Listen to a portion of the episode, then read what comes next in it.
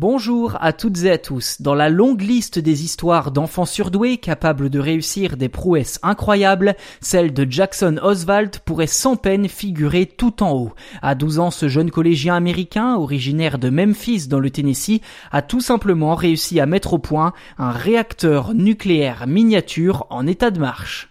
Dans le détail, le jeune Jackson est parvenu à fusionner deux atomes de deutérium en utilisant un fusor, un dispositif permettant la fusion nucléaire en créant un champ électrique. Ce genre de réalisation n'est pas rare chez les scientifiques amateurs. Le site fusor.net répertorie d'ailleurs les personnes ayant déjà effectué l'opération. Néanmoins, Jackson Oswald devient le plus jeune individu au monde à réaliser une fusion nucléaire et aura même l'honneur d'intégrer l'édition 2021 du Guinness Book World Records.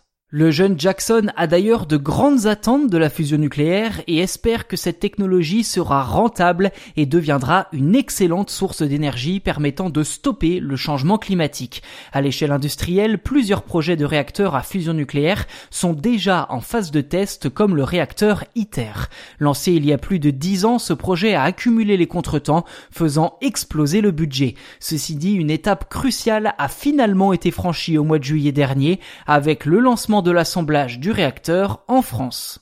L'ITER a pour ambition de devenir le premier réacteur nucléaire à fusion qui puisse fournir plus d'énergie qu'il n'en consomme. L'entrée en activité et l'émission des premières quantités d'énergie est prévue pour décembre 2025 et contrairement à la fission nucléaire utilisée aujourd'hui dans les centrales, la fusion nucléaire permettra de bénéficier d'une énergie non polluante, décarbonée, sûre et quasiment sans déchets.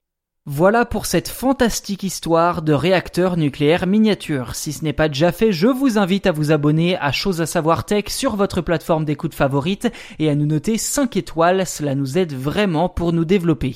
Également, sachez que l'on a lancé depuis peu un tout nouveau podcast consacré au sujet sport, intitulé bien évidemment Chose à savoir sport. Vous pouvez donc me retrouver dès maintenant 4 fois par semaine pour parler d'un vaste panel de disciplines sportives et pour brosser les portraits des sportifs au cœur de l'actu.